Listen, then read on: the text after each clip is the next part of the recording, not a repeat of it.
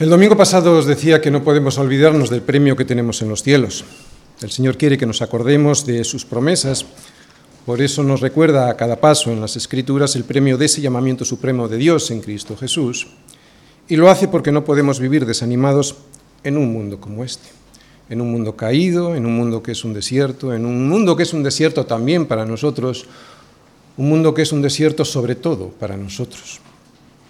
Así que no te desanimes porque eso es lo que quiere el diablo. Lo que desea es que tú y yo nos desanimemos para que no prosigamos hacia la meta y nos quedemos tirados en la cuneta. Así, de esa manera, lo que él consigue es que estemos tristes e inservibles, sin querer averiguar ni el por qué ni el para qué Dios permite a veces pruebas muy difíciles en nuestra vida. La vida es muy dura para todos pero es mucho más dura para los creyentes que caminan sin la motivación de recordar quiénes son los hijos de Dios, los hijos de Dios y herederos de una promesa en los cielos. Así que no podemos permitir, sin luchar, que el diablo nos quite el gozo del supremo llamamiento que nos ha entregado Dios a sus hijos. Dios no lo va a permitir.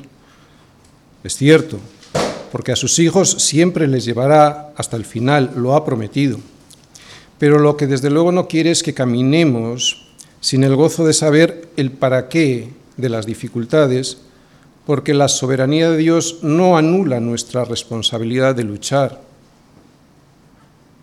Otra vez, la soberanía de Dios en nuestra vida no anula nuestra responsabilidad de luchar, así que seamos valientes de una vez. Por eso Pablo anima a los filipenses a que luchen y lo hagan con el entendimiento de que luchan sabiendo por lo que luchan, para que al saberlo se puedan regocijar en las dificultades que tienen delante al entender que esas pruebas están dentro de la soberanía de Dios y por lo tanto luchan dentro de su voluntad, no luchan contra Dios y contra una especie de soberanía malvada que permite que sufras.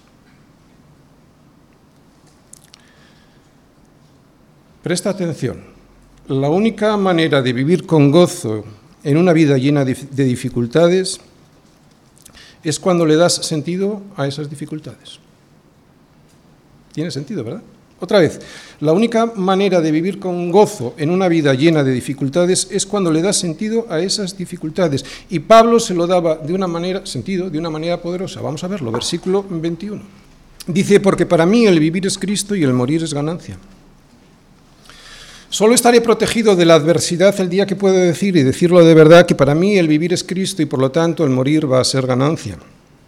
Pero para que el morir sea ganancia, el vivir aquí ahora tendrá que ser Cristo. Si no, el morir jamás será ganancia, será pérdida.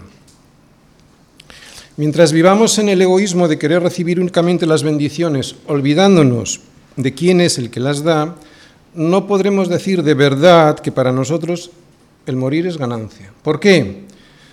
Pues porque con esa herida, esa hinchazón y esa podrida llaga del egoísmo en nuestro corazón, llaga que no ha sido curada, ni vendada, ni suavizada con aceite, jamás desearemos dejar un mundo que amamos más que a Cristo.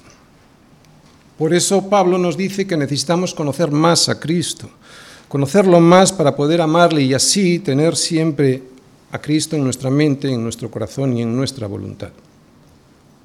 Bien, todo esto ya lo explicamos el domingo pasado, especialmente qué era la vida, la vida de verdad. Pero hoy, después de entender qué es la vida de verdad, vamos a intentar mostrar qué es la muerte y lo que nos espera tras ella. Y es que solo entendiendo qué es de verdad la vida y qué es de verdad la muerte, podremos decidir con agrado hacer la voluntad de Dios Solo después de entender qué es la vida de verdad y qué es la muerte de verdad podremos decidir con agrado hacer la voluntad de Dios a pesar de las dificultades. Todos los creyentes teóricamente quieren hacer la voluntad de Dios, pero muchos no saben discernir entre sus propios deseos y lo que Dios quiere para ellos. Bien, pues hoy Pablo nos va a enseñar algo muy práctico. ¿Qué pasos debemos seguir para distinguir la voluntad de Dios de nuestros propios deseos? Tenemos muchas dificultades para discernir la voluntad de Dios. ¿Y por qué? Ya lo acabo de decir, porque deseamos mucho más recibir las bendiciones de Dios que conocer a aquel que nos las da. Si no fuese así, sería mucho más fácil conocer lo que Dios quiere que hagamos, porque al no estar condicionados por el deseo de querer cosas, sino por el anhelo de conocer a Cristo, le escucharíamos más a Él que a nosotros mismos. Pero claro, todo nuestro anhelo está enfocado en las cosas y por lo tanto perdemos de vista y de perspectiva lo que Pablo nos dice. Conocer a Cristo para amarle a Él y no a esas cosas. Versículos del 22 al 26. Nos dice Pablo, mas si el vivir en la carne resulta para mí en beneficio de la obra, no sé entonces qué escoger, porque de ambas cosas estoy puesto en estrecho, teniendo deseo de partir y estar con Cristo, lo cual es muchísimo mejor, pero quedar en la carne es más necesario por causa de vosotros.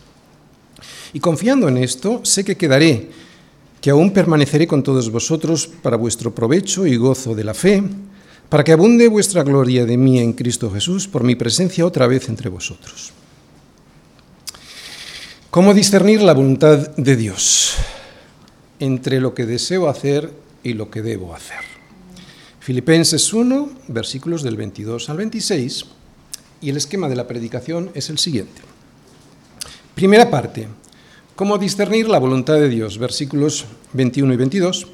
Segunda parte, mis deseos, versículo 23.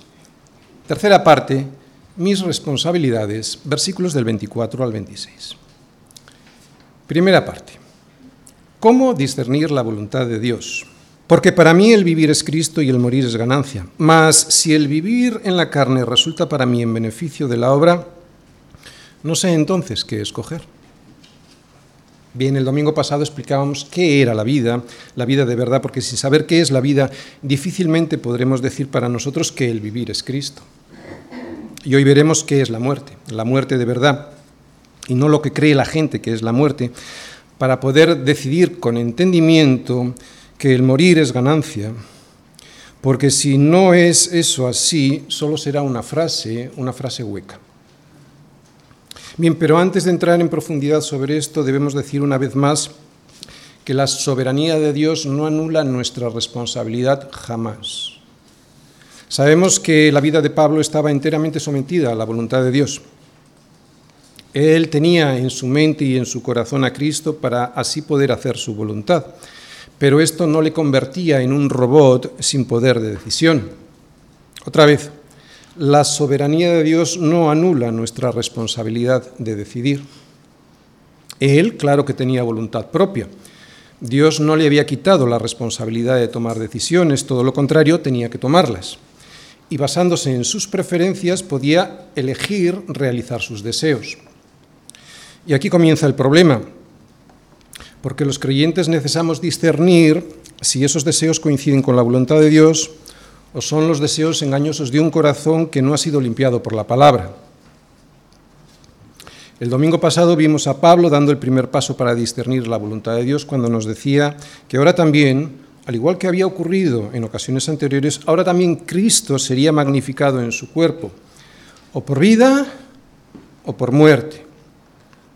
Y sería magnificado primero porque no iba a negar el nombre de Cristo ante un tribunal, aunque le condenasen a muerte, pero también sería magnificado el nombre de Cristo si salía con vida, porque de esa manera podría seguir predicando el nombre de Cristo para el progreso del Evangelio. Así que después de decidir que cualquiera de las posibilidades que Dios le pusiera adelante haría más grande el nombre de Cristo, hace una reflexión sobre qué es lo que más le gustaría que ocurriese y así poder elegir. Y en esa reflexión, Él nos deja una pauta para poder tomar la decisión acertada en el caso de que podamos tener la elección de decidir. En el caso de Pablo no era posible elegir, pero Él nos deja este mecanismo de decisión que nos ayuda a poner las cosas en su perspectiva correcta por si tuviésemos la posibilidad de hacerlo, de decidir entre una cosa y otra. Y esto es santidad rendir todos nuestros deseos y preferencias a la pregunta clave que previamente todos nos deberíamos hacer antes de tomar una decisión. Y es esta. La primera pregunta es, ¿cómo podría ser magnificado Cristo mejor en mi vida? ¿Si hago A o si hago B? En el caso de Pablo vemos que estaba entre la espada y la pared.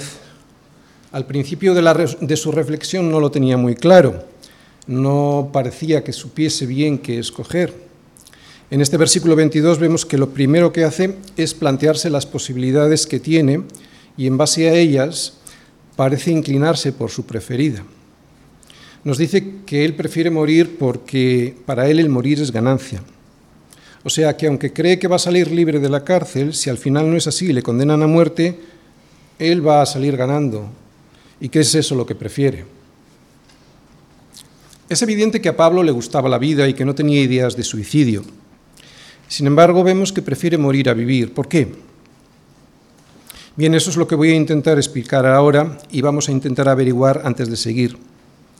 ¿Cómo es posible que para un creyente sea una ganancia el morir? Yo creo que hay muy pocos cristianos que dirían esto de una manera sincera. Sabemos algunas cosas de lo que nos ocurrirá después de la muerte, pero nos aferramos demasiado a la vida como para ver la muerte como una ganancia, como algo en lo que vamos a salir ganando el día que ocurra.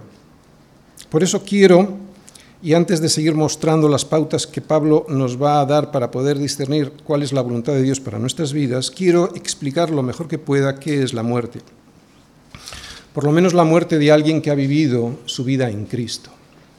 Vamos a volver a recordar el versículo 21. Pablo nos dice ahí que, porque para mí el vivir es Cristo y el morir es ganancia. Bien, el domingo pasado vimos qué es la vida, pero ¿qué es la muerte? Bien, a las personas en general no les gusta hacerse esta pregunta, más aún, les molesta que se la hagas.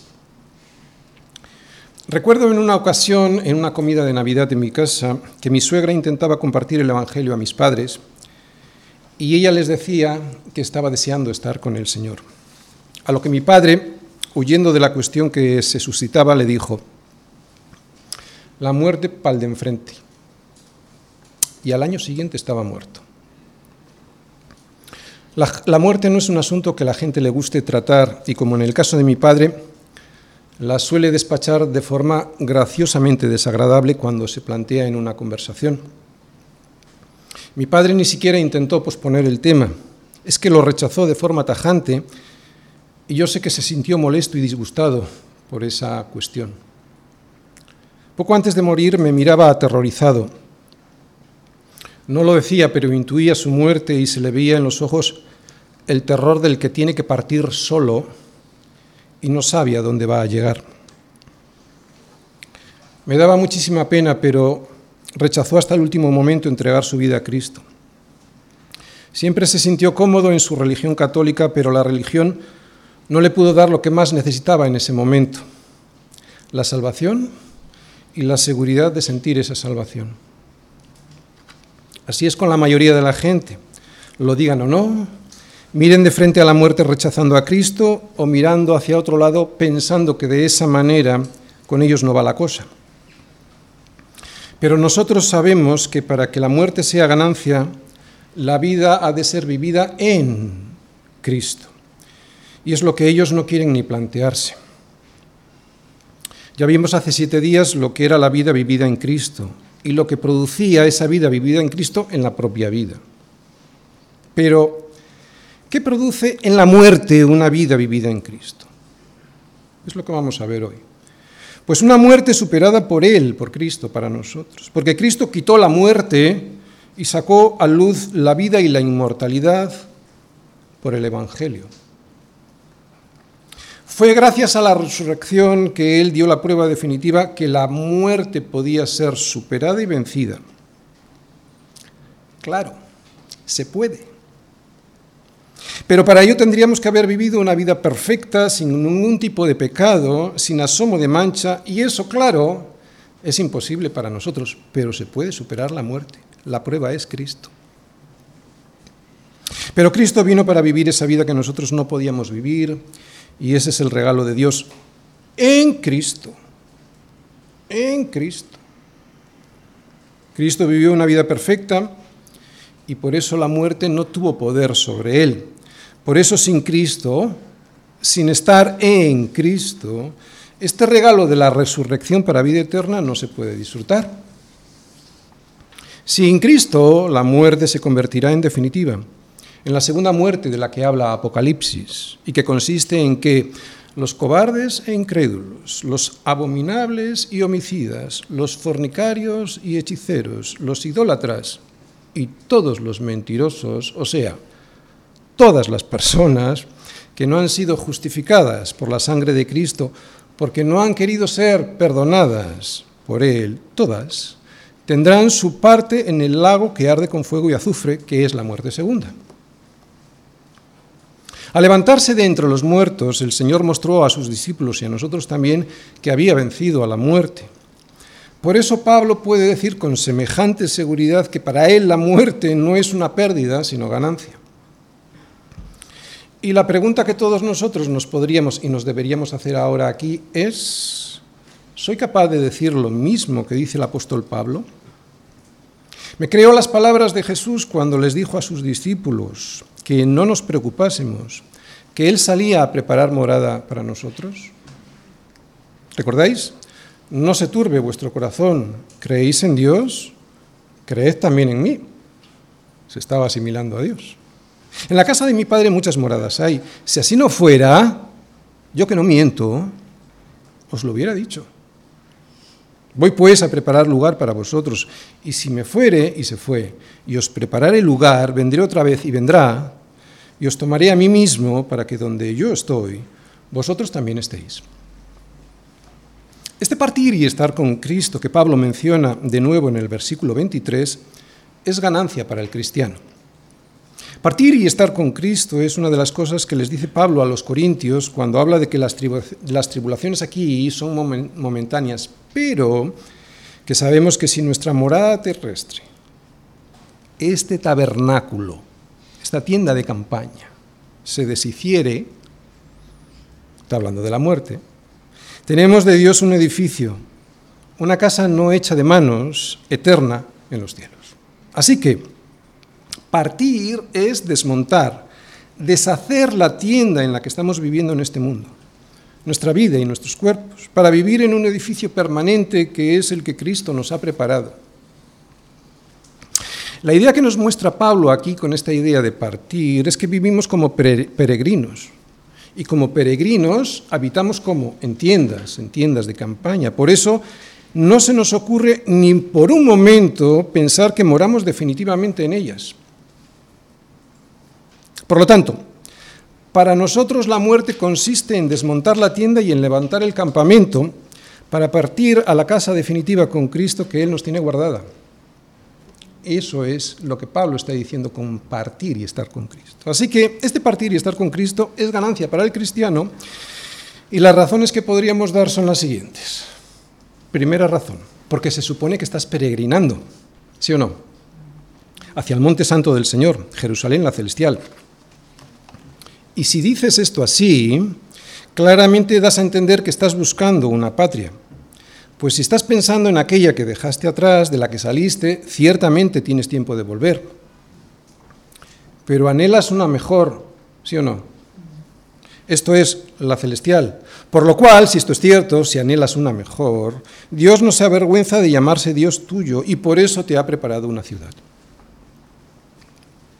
Por fe, como Abraham, que siendo llamado, obedeció para salir al lugar que había de recibir como herencia. Y salió sin saber a dónde iba, esperaba una ciudad que tiene fundamentos. No esperaba una tienda ni un campamento, sino una ciudad cuyo arquitecto y constructor es Dios. ¿O no buscáis vosotros esa ciudad? ¿Para qué estáis aquí si no?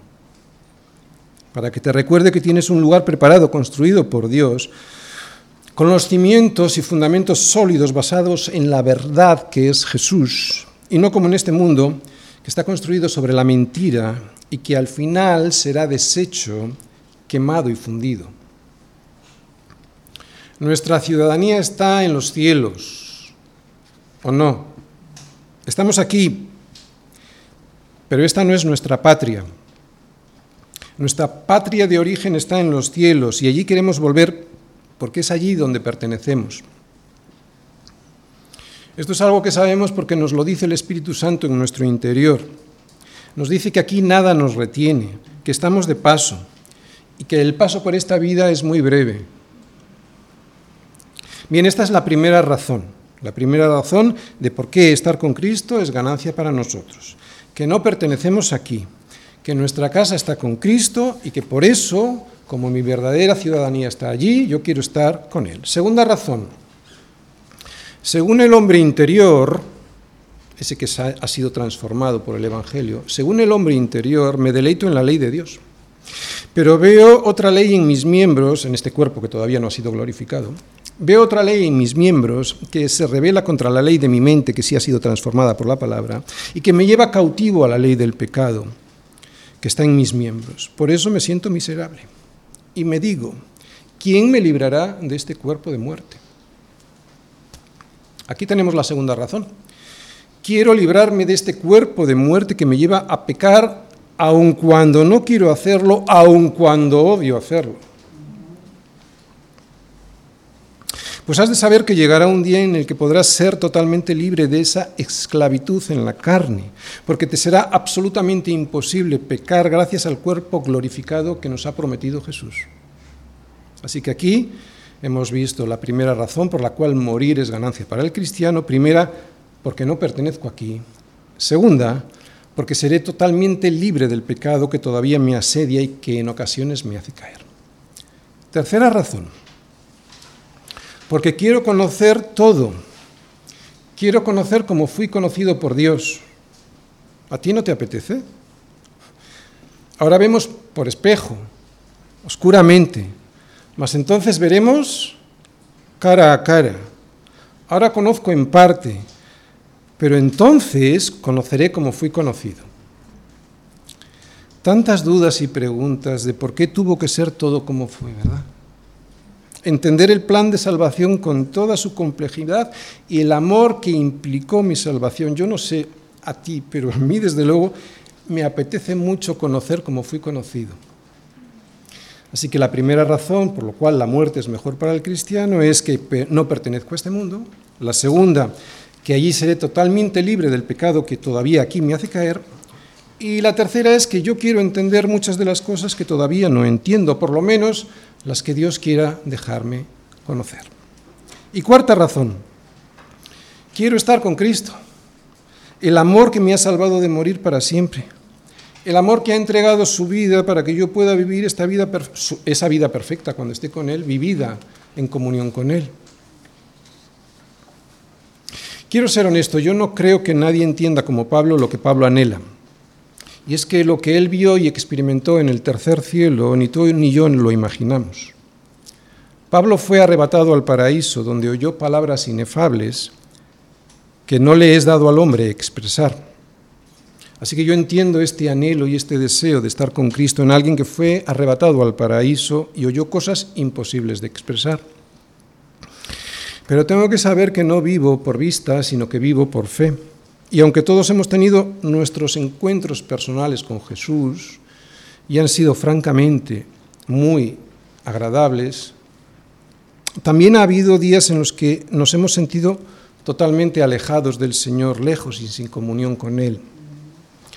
Pues aquí tenemos un último motivo para querer, para querer partir, para que allí aquella comunión, esa comunión que anhelamos, jamás sea interrumpida. Así que las razones por las que tú y yo deberíamos considerar que estar con Cristo es una ganancia son las siguientes. Primero, que no pertenecemos aquí, que nuestra casa está con Cristo y que por eso yo quiero estar allí.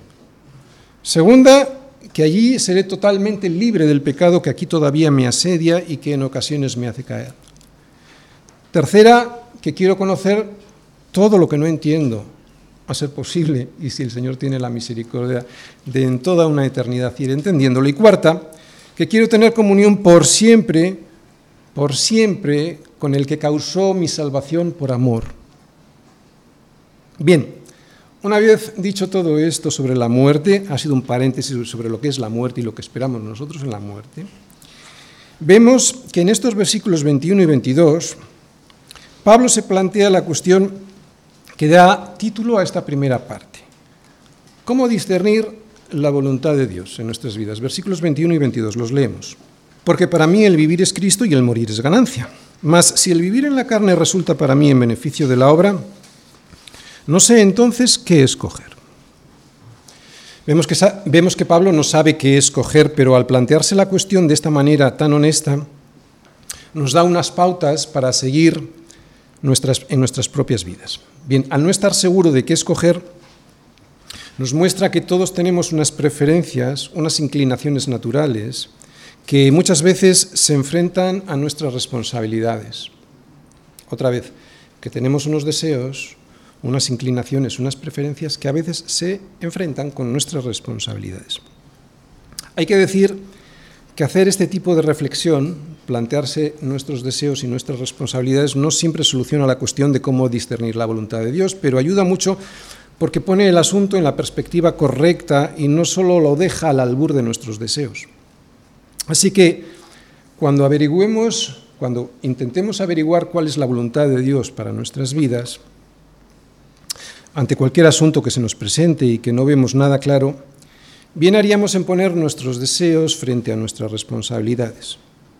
Nuestros deseos que pudieran ser piadosos o no, frente a nuestras responsabilidades. Y si con un limpio corazón y siendo honestos, lo más honestos posibles, no coinciden nuestros deseos con nuestras responsabilidades, entonces decidir qué debemos hacer. Esto es lo que hago yo siempre en el despacho cuando la gente entra. Básicamente es eso. Expongo algunos versículos bíblicos y les hago hacer una lista con dos filas. ¿Cuáles son sus deseos y cuáles son sus responsabilidades? Y que ellos elijan. Yo no les digo lo que tienen que hacer. Se trata pues de hacer una lista imaginaria con dos filas. La primera, cuáles son mis deseos y preferencias y pudieran ser perfectamente piadosas frente a cuáles son mis responsabilidades en mi familia, en mi trabajo, en la iglesia, viendo los dones que Dios me ha dado y si debo usarlos en vez de estar ocioso, o si en esta ocasión no debo intervenir.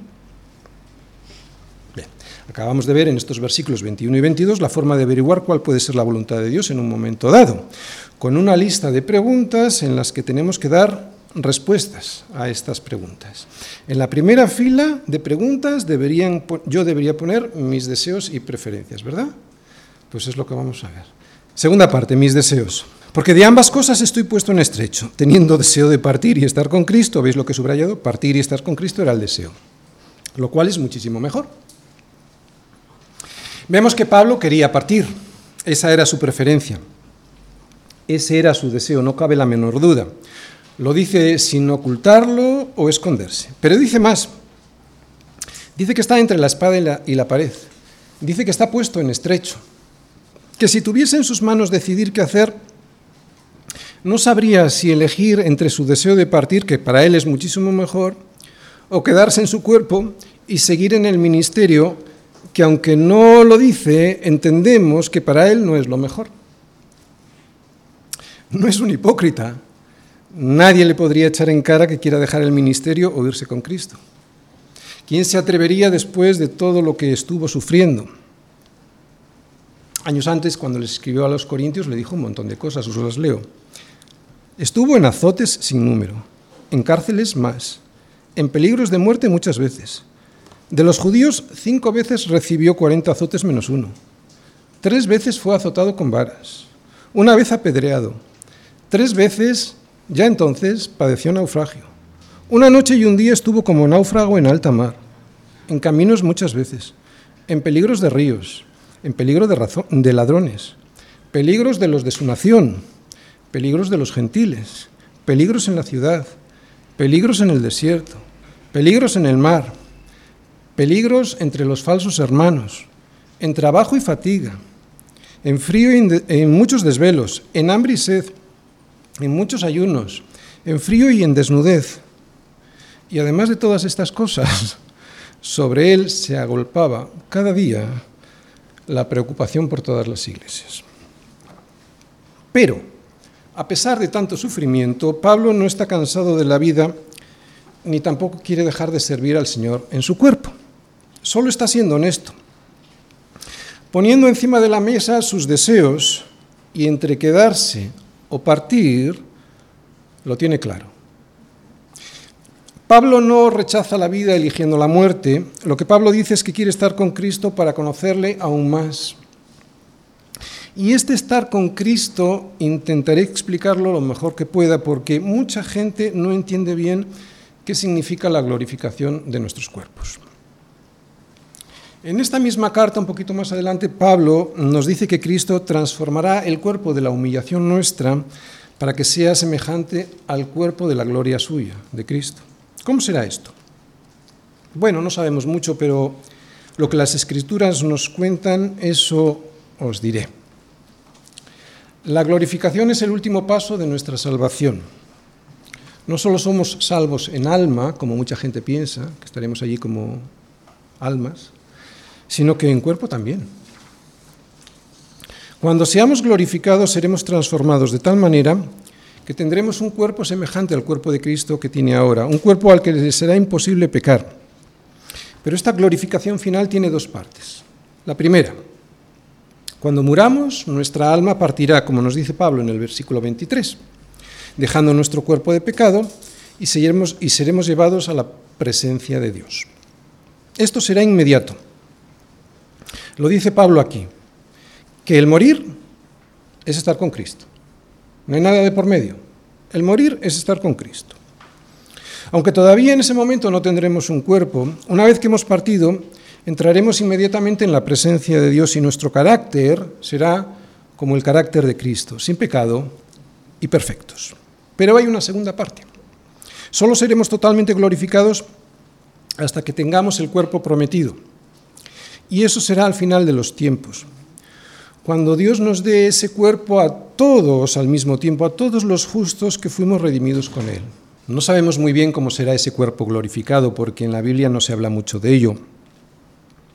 Pero lo que sí sabemos es que serán cuerpos como el cuerpo glorificado de Cristo. El apóstol Juan en su primera epístola nos dice, amados, ahora somos hijos de Dios y aquí todavía no se ha manifestado lo que hemos de ser.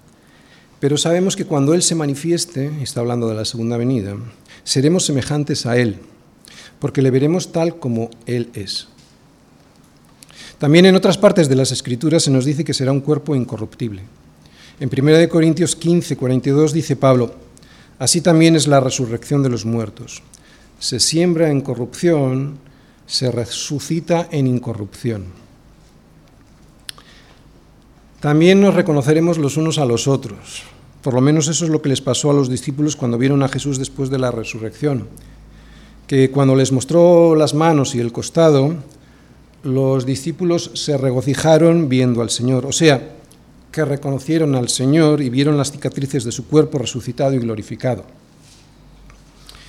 Sabemos que se presentó varias veces después de su, resurrección a los discípulos y en otra ocasión se asustaron al verle porque pensaban que veían un espíritu. Pero Jesús les tranquilizó y les dijo, mirad mis manos y mis pies, que yo mismo soy, palpad y ved, porque un espíritu no tiene carne ni huesos, como veis que yo tengo. Y se pusieron muy contentos. Y como todavía ellos de gozo no lo creían y estaban maravillados, les dijo, ¿tenéis algo aquí de comer? Entonces le dieron de un pez asado y un panal de miel y él lo tomó y comió delante de ellos. Así que será un cuerpo que podrá comer y beber, que es algo que debiéramos agradecer desde ahora mismo. Tener un cuerpo aquí que disfruta desde ahora mismo de los sabores y olores de la comida y de la bebida es algo que muchos cristianos no se dan cuenta de la bendición que es. Que los incrédulos no lo agradezcan es normal porque ellos no agradecen nada a Dios pero que nosotros no nos demos cuenta de la bendición que eso significa es muy triste. Y Dios nos ha preparado un cielo nuevo y una tierra nueva para que podamos disfrutar de nuestros cuerpos glorificados, incapaces de pecar, con la bendición sensorial de la comida y la bebida, con el conocimiento de lo que ahora no entendemos y sobre todo con la presencia de Cristo, lo cual es muchísimo mejor. Menuda promesa, menuda perspectiva que tenemos nosotros frente a la que tienen los incrédulos sobre la muerte. La certeza de las promesas de Dios para nosotros nos hacen ver la muerte de una manera muy diferente a como ellos la ven. Es cierto, y no podría ser de otra manera, que nos duele. Jesús lloró frente a la tumba de su amigo Lázaro, ya que la muerte es la paga del pecado. ¿Cómo no vas a llorar por eso? Pero saber lo que sabemos sobre nuestra partida para estar con Cristo nos alegra, nos debiera alegrar profundamente el alma. ¿Quién no se alegra cuando, estando de viaje y por muy buenos hoteles en los que se pueda alojar, puede regresar a casa, al hogar, a la patria querida y extrañada para estar con los suyos, con su padre, con su hermano mayor, ese que se peleó por nosotros en el patio del colegio y que venció y nos dio la dignidad que el que nos pegaba nos quería quitar. Imagínatelo de esta manera. El padre envió a tu hermano mayor para que se peleara de aquel que te estaba pegando para humillarte. Claro que Pablo tenía sus deseos y su preferencia era volver a casa, pero también nos dice que estaba en estrecho, que estaba dividido entre dos posibilidades. Primera, lo que él consideraba mejor, que era partir con Cristo. O segundo, seguir con las responsabilidades que le había entregado Cristo para cuidar a su pueblo. Y lo que vamos a ver ahora es que en la segunda fila de la lista puso su en la primera eran sus deseos, en la, en la segunda fila de la lista lo que va a poner es sus responsabilidades por encima de sus deseos personales. Y lo vamos a ver en los versículos del 24 al 26. Tercera parte, mis responsabilidades. Pero quedar en la carne es más necesario por causa de vosotros. Y confiado en esto, sé que quedaré, que aún permaneceré con todos vosotros para vuestro provecho y gozo de la fe, para que abunde vuestra gloria de mí en Cristo Jesús por mi presencia otra vez entre vosotros. Bien, acabamos de ver la lista con las dos filas de cosas que Pablo pone por escrito para decidir cuál puede ser la voluntad de Dios para su vida. Y aunque es verdad que en este caso va a depender de Dios, porque estaba preso y por lo tanto no dependía de él querer o no salir, sí que esta reflexión nos deja una pauta de cómo debemos tomar las decisiones en las que no tenemos muy claro cuál puede ser la voluntad de Dios. Entre las dos alternativas que nos ha mostrado, ahora Pablo, ya después de mostrar sus, después de mostrar sus preferencias y deseos y ahora sus responsabilidades, ahora parece que ya lo tiene claro él elegiría su responsabilidad en el apostolado por ser más necesario por causa de los filipenses. Y si algo aprendemos de estos versículos, además de esta, pausa de esta pauta que acabamos de mencionar para poder tomar las decisiones correctas delante de Dios, o sea, hacer una lista con dos, hacer una lista con dos filas de cosas, mis deseos y mis responsabilidades, además de eso, o sea, de cómo podemos averiguar cuál es la voluntad de Dios, aprendemos que en nuestras vidas solo acaban cuando Dios lo considera necesario. Mientras tanto, todos nosotros seguro que tenemos algo que hacer. Seguro. Aunque nos parezca que nuestra vida no vale nada.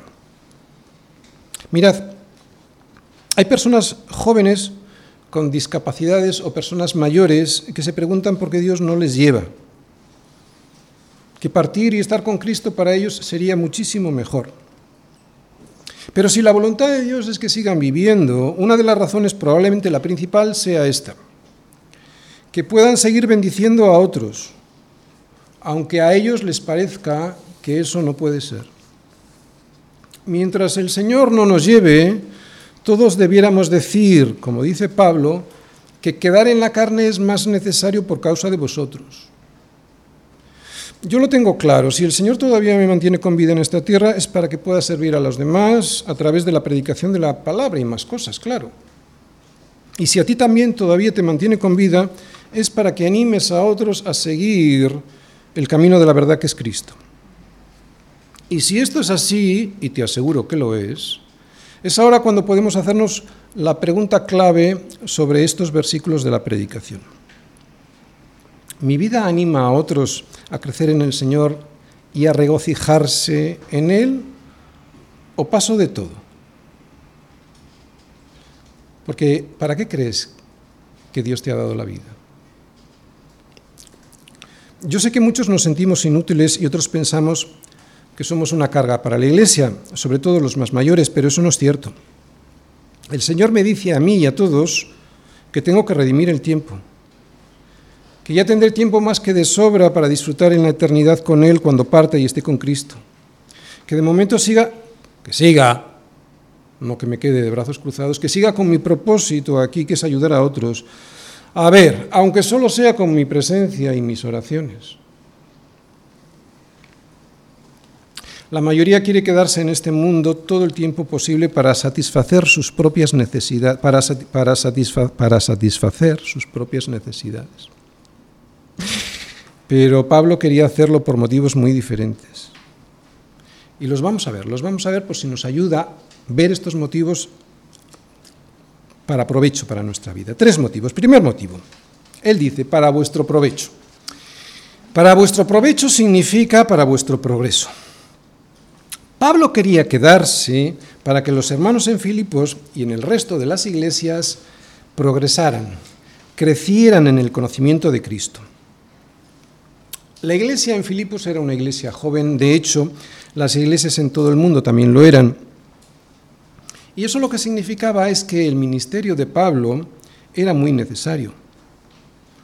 Es que ahora hay mucha gente predicando, pero en aquel entonces acababan de salir de una vida llena de paganismo, de inmoralidad y de idolatría. No sabían muchas cosas. Estaban sustentados por el Espíritu Santo de Dios, pero Pablo era su apóstol y se sentía responsable de la enseñanza para el progreso del Evangelio en ellos.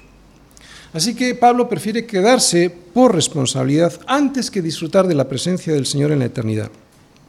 Para eso yo tendría tiempo más que de sobra y la necesidad de la iglesia le abruma.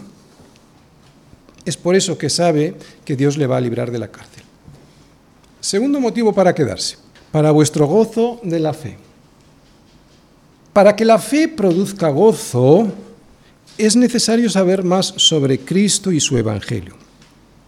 Y para que los filipenses sabieran más sobre Cristo y su Evangelio, era imprescindible que alguien les mostrara de una manera personal y no solo desde un punto de vista doctrinal, viviendo con ellos, para que de esa manera pudieran conocer mejor esa sentencia que antes había escrito, que para él el vivir es Cristo. Yo estoy seguro que Pablo mostraba apasionadamente su amor por Cristo y su Evangelio. Por eso quería quedarse, porque creía que Dios quería que lo siguiera haciendo. Si no progresan en el Evangelio y si no viven con alegría esa fe en el Evangelio en el que van progresando, entonces Pablo piensa tendrían un peligro en su vida, o sea que su vida espiritual se estancara, y eso lo que significa es ir hacia atrás porque estancarse en la fe significa que ese gozo del principio desaparece y en su lugar surge la depresión, la apatía y el desánimo. Fijaros, por eso estos dos motivos aparecen unidos con una I en el versículo 25, con una I como conjunción copulativa. Porque el progreso en la vida cristiana y el gozo que produce ese progreso no se pueden separar el uno del otro. Porque el progreso en la vida cristiana y el gozo que produce ese progreso no se pueden separar. Dice, para vuestro provecho y gozo de la fe, y estos son los dos primeros motivos que Pablo presenta para explicar cuál es su responsabilidad con la Iglesia. Ahora veremos el tercero. Tercero, para que abunde vuestra gloria de mí en Cristo Jesús por mi presencia. Fijaros, esto es muy interesante, porque Pablo siempre le quería dar la gloria a Dios en todo, y claro, también quería que los demás lo hicieran. Así que, en su salida de la cárcel y en su vuelta a estar con ellos en Filipos, en su salida de la cárcel y al estar y al aparecer por la iglesia con ellos en Filipos, él encuentra otro motivo más para que los filipenses le den gracias a Dios.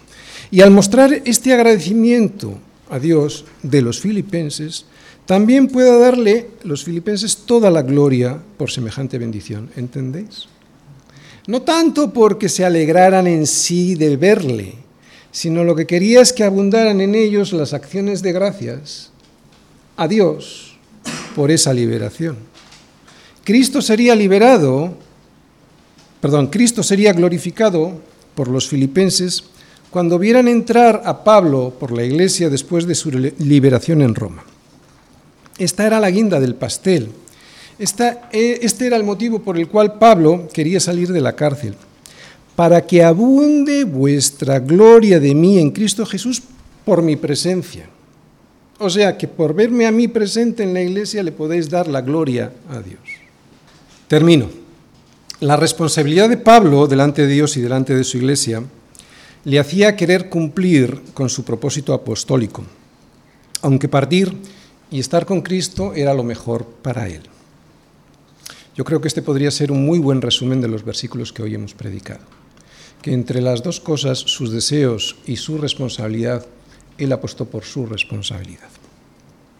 También me gustaría decir que Pablo no tenía miedo a la muerte y eso nos enseña otra lección, que él estaba seguro de su salvación. ¿Estás seguro de tu salvación? Sé que puedes tener dudas.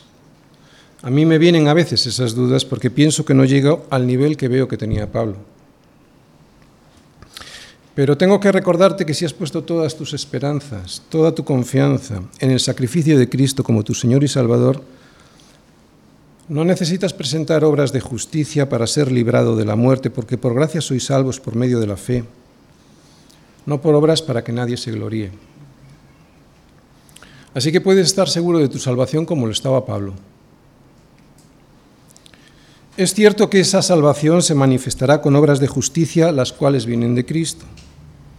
Pero esas obras no son el requisito para tu salvación, son la evidencia de que has sido salvo, que es muy diferente.